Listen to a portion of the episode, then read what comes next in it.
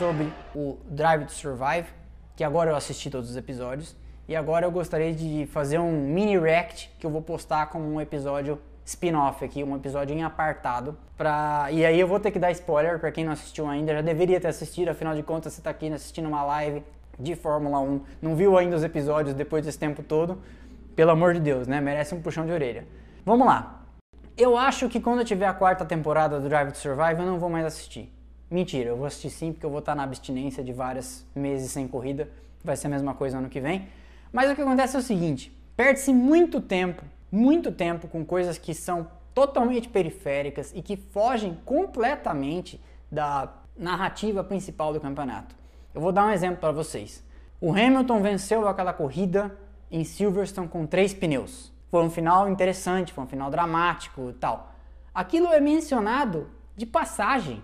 O Hamilton venceu aquele grande prêmio da Turquia naquele asfalto ceboso que não deveria ter sido recapeado 15 dias antes da corrida.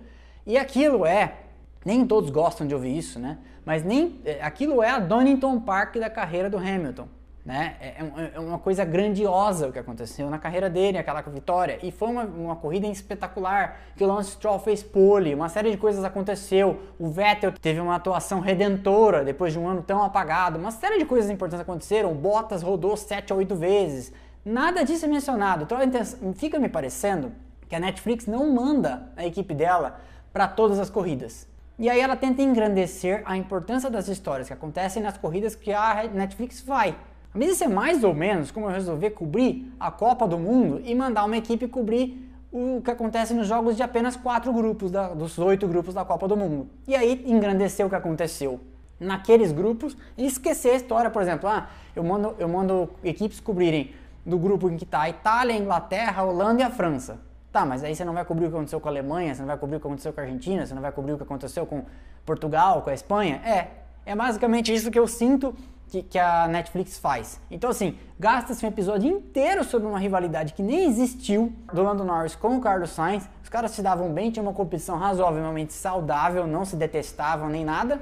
E aí a Netflix perde o episódio inteiro para falar de uma abobrinha dessas. É, você, o, o, Hamilton ganhou o campeonato ano passado, ele se tornou heptacampeão junto com o Schumacher, isso é mencionado meio nas entrelinhas, como se fosse um detalhe. A Williams, que é uma equipe tão grandiosamente histórica, tem a, o, é, o dono da Williams muda ao longo do ano, isso não é falado. A Williams nem existiu nesse, nesse, nesse campeonato, né? Tem um dado momento que eles aproveitam, e não é para checar aqui o que eu vou falar agora, mas tem um dado momento que eles estão mencionando que o, que o George Russell vai correr no lugar do Hamilton porque o Hamilton teve Covid. Legal? Não fala da corrida que foi dramática, que o cara quase ganhou e perdeu, e quase ganhou de novo e perdeu, e acabou tendo um desempenho inferior ao que poderia ter sido, que foi um conto de fadas, que ele é um piloto Mercedes, que papapá, não fala. E aí também fala, ah, nesse final de semana o grid tá diferente. Eu falei, ah, vai falar do Pietro, né? George Russell na Mercedes. Aí tinha o, o, White quem tava correndo, não é, não é só porque é brasileiro, o Pietro Fittipaldi tava correndo, pô, fala, só fala.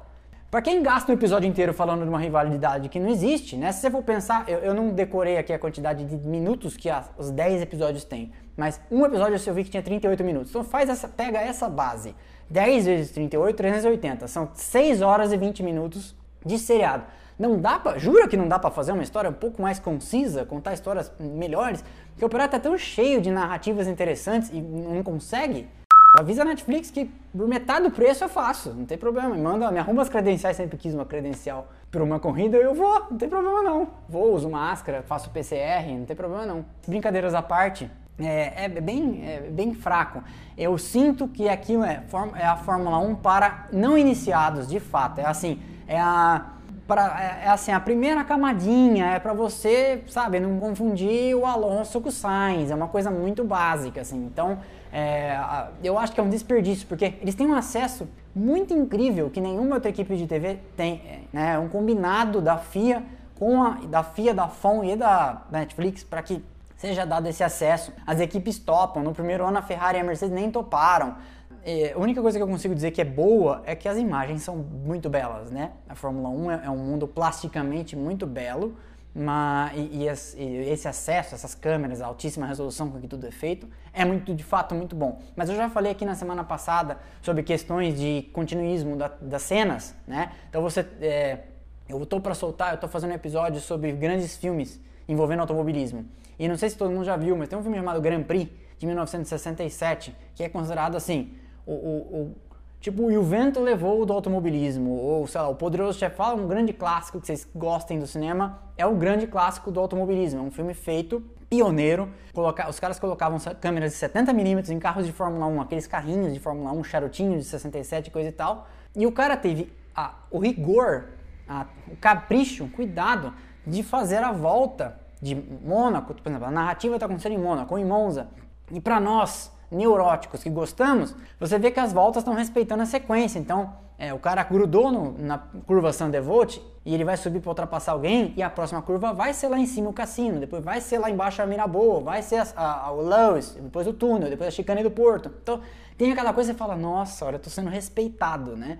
É, eu sei que isso é coisa de chato, eu sei que isso é coisa de chato, mas vocês estão aqui conversando com um desconhecido sobre Fórmula 1, então vocês devem ser chatos como eu, então bem-vindos. Mas a Netflix, Netflix não tem isso. Nós estamos em 2021. Então eu acho bem, bem chato.